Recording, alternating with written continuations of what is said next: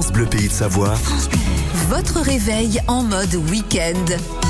Et notre rendez-vous avec Courchevel-Méribel 2023 J-49 comme chaque dimanche.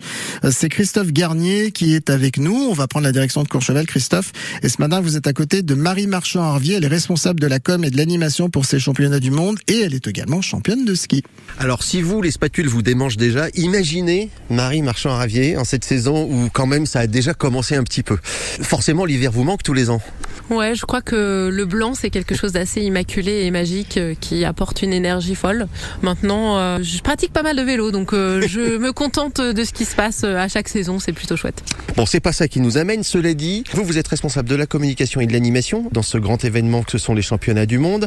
On va parler de ce que vous proposez aux skieurs. C'est-à-dire que on peut venir en prendre les navettes et venir comme public à pied à la journée pour y assister, mais il y a aussi toute une offre qui est proposée ski au pied finalement pour toute la clientèle des Trois-Vallées. Une offre à ski, en fait, c'est assez exceptionnel puisque on est quand même sur un environnement avec deux pistes. À Courchevel, c'est l'Eclipse, à Méribel, c'est le Roc de Fer. Et ces deux pistes vont avoir des endroits identifiés comme des fan zones d'altitude, fan zone à ski, avec euh, un écran géant, de la sonorisation, de la buvette, pour pouvoir en fait suivre l'événement ski au pied.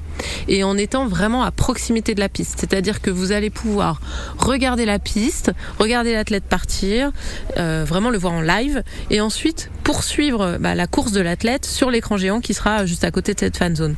L'avantage, c'est que si vous avez un forfait, ces fan zones sont accessibles gratuitement. Il y en a deux à Méribel et il y en aura quatre à Courchevel.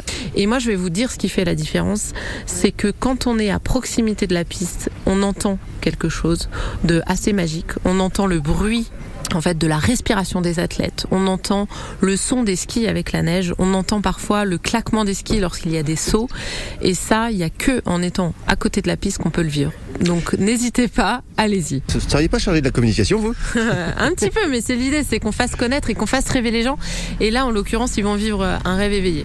Il y a un autre truc aussi qu'on mesure pas quand on pratique pas la compétition, c'est que le bruit qu'on fait nous avec nos skis quand on va sur une piste classique n'est pas tout à fait le même que celui des compétiteurs. Et il y a une vraie raison à ça. C'est-à-dire que qu'on se doit euh, d'organiser des compétitions pour que les athlètes soient en sécurité. Et pour qu'ils soient en sécurité, en fait, il faut que la neige soit le plus compacte possible. C'est une neige qui est euh, injectée avec de l'eau. Mettez-vous à la place euh, d'une personne qui est sur une patinoire et en fait la patinoire vous la mettez en pente. Bah voilà, c'est ça. C'est-à-dire que c'est quasiment de la glace et c'est pour ça que on entend des bruits qui sont assez stridents et qui font comme ça un petit peu.